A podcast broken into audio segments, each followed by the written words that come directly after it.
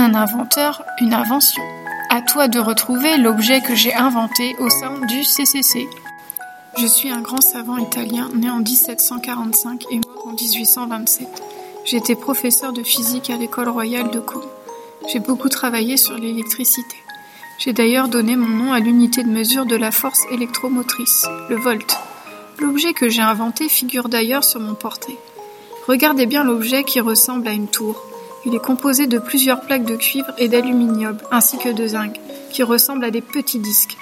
Aujourd'hui, cette invention pleine d'énergie est beaucoup plus petite, mais toujours aussi utile, même si on lui reproche d'être trop polluante.